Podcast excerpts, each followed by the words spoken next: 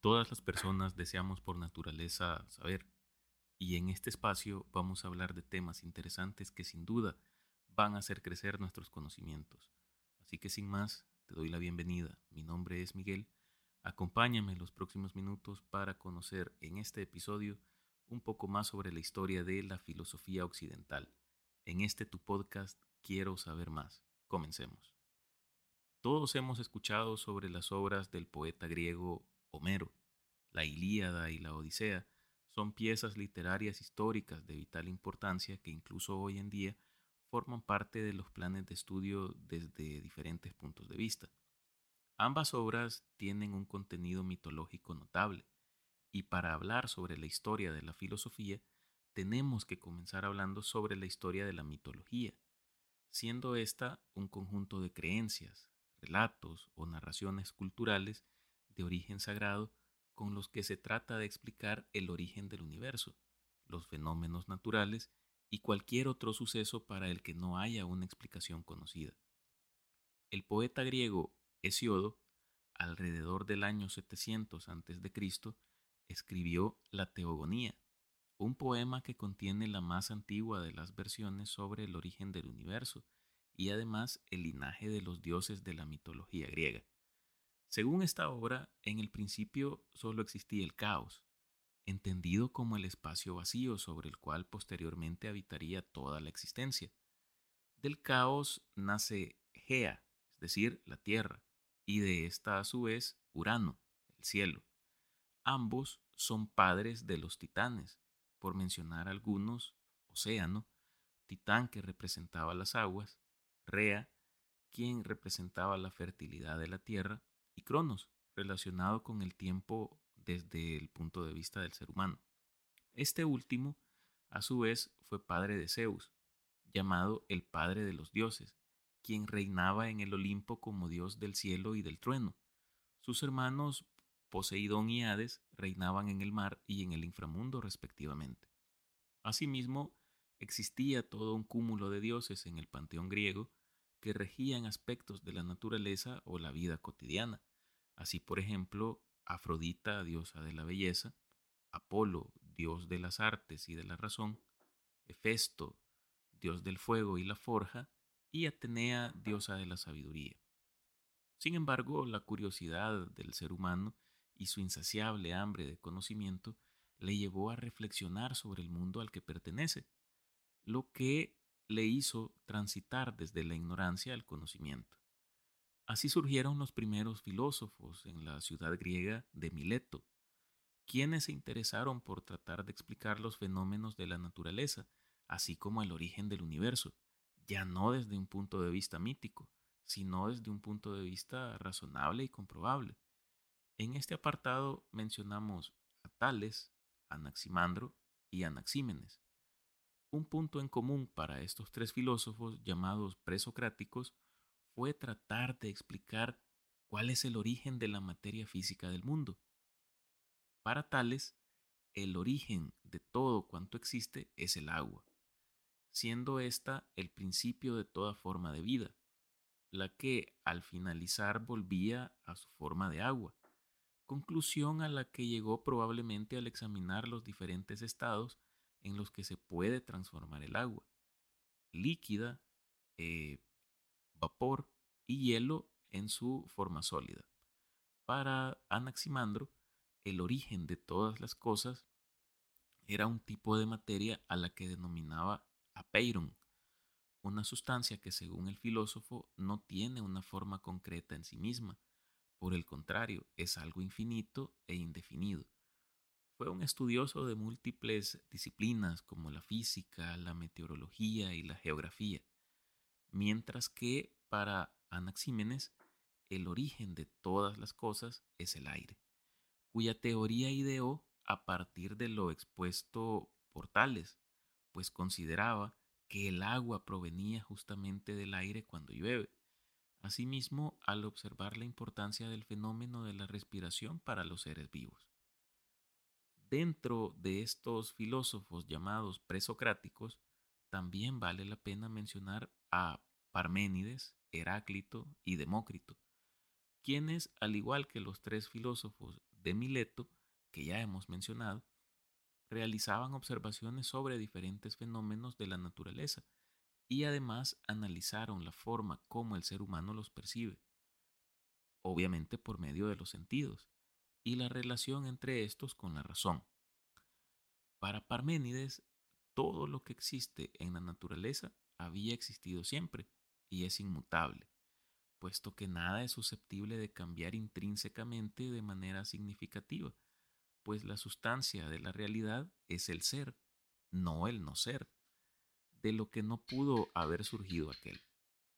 Heráclito fue contemporáneo de Parménides y tenía ideas opuestas a éste, pues mientras que para Parménides el ser es algo inmutable, para Heráclito todo está en constante cambio, siendo esta una condición fundamental en la experiencia sensitiva del hombre. Ejemplo de su pensamiento es la frase nadie puede entrar dos veces en el mismo río, puesto que en momentos diferentes, tanto la persona que entra al río como el río mismo han cambiado. En cuanto a Demócrito, fue el fundador de la teoría atómica. Fue más allá que Tales, Anaxímenes y Anaximandro, postulando que todo lo que existe está conformado por piezas pequeñas de materia a las que llamó átomos.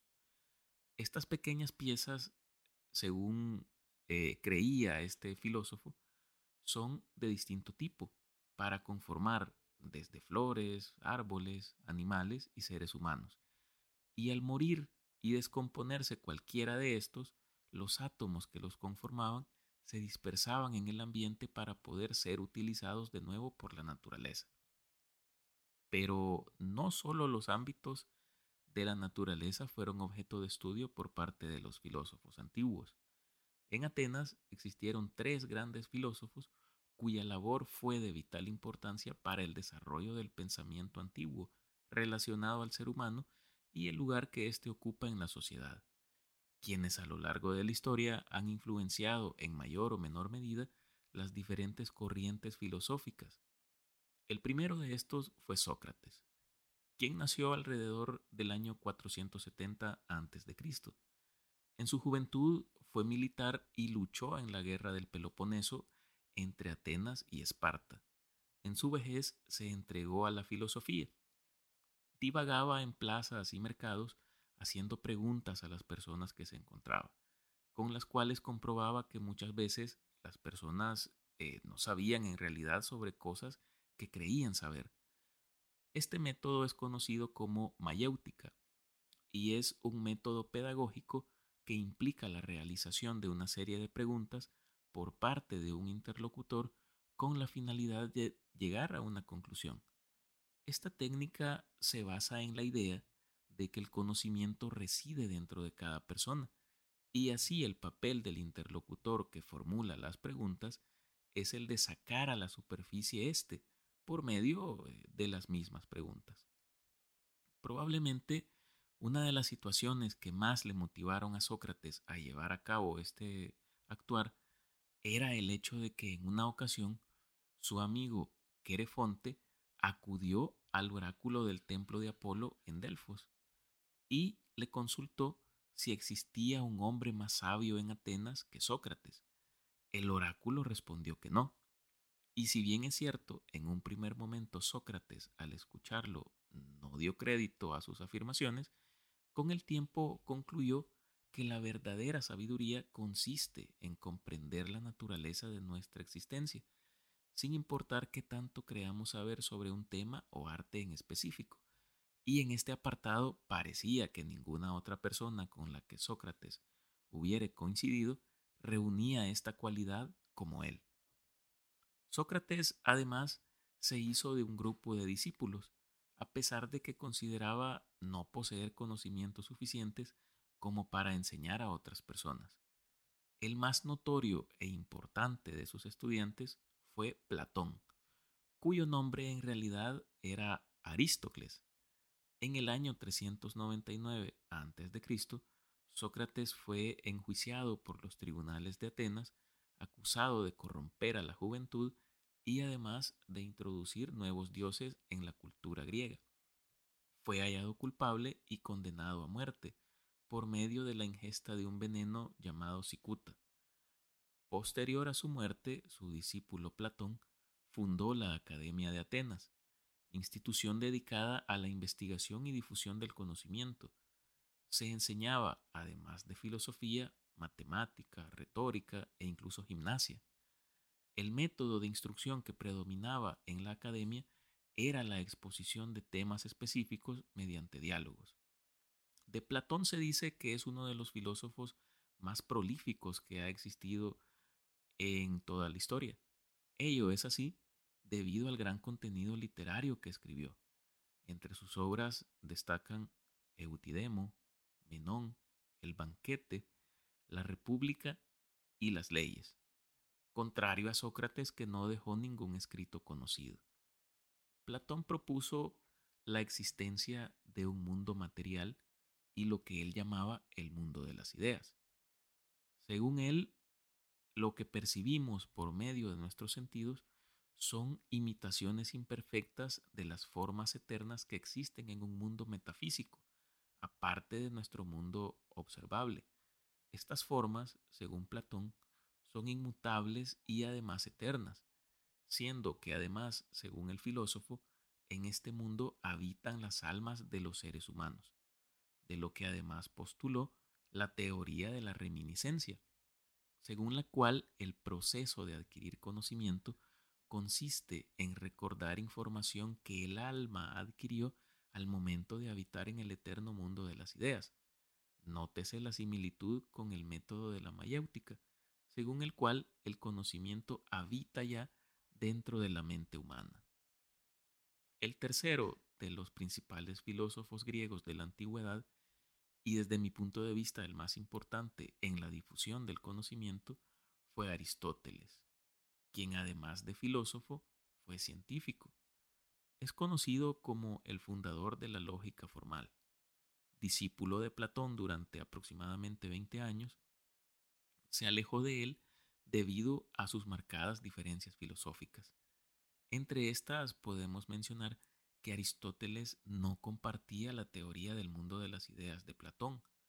Para él, este mundo no existe puesto que las ideas del ser humano no pueden originar un mundo paralelo y por lo tanto se realizan en nuestra misma realidad.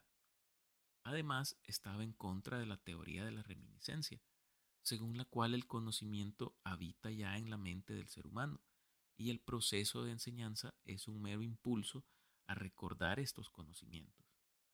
Para Aristóteles, el ser humano nace con una mente en blanco, que se va llenando de conocimiento a partir del entendimiento de las experiencias sensoriales experimentadas por cada persona. Al igual que Platón, escribió una serie de obras de vital importancia para el desarrollo del conocimiento occidental.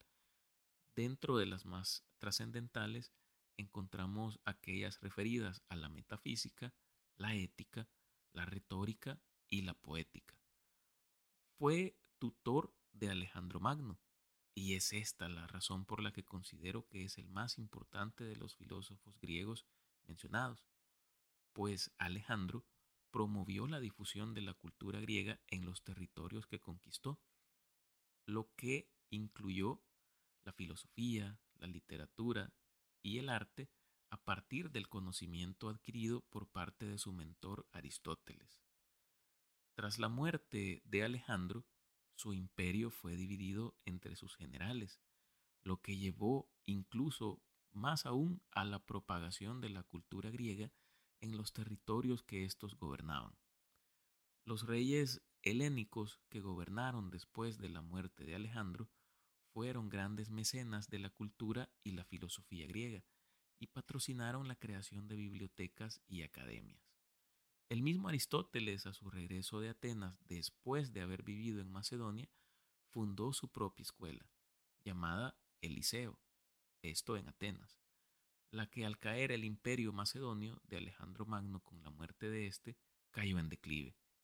Por lo anterior, es de reconocer la importancia que tuvo Alejandro Magno para la expansión y difusión del, conocimiento y la cultura griega, así como la filosofía y la creación incluso de nuevas corrientes filosóficas de pensamiento, puesto que sus conquistas actuaron como catalizador del proceso de transculturación que llevó la luz de la razón a lugares que solo conocían la oscuridad de la ignorancia. Hemos llegado al fin de este episodio. Espero que lo hayan disfrutado. Si es así, les pido por favor suscribirse, recomendar y calificar este podcast en su plataforma preferida. Nos escuchamos en la próxima para conocer un poco más sobre un nuevo tema. Saludos y hasta pronto.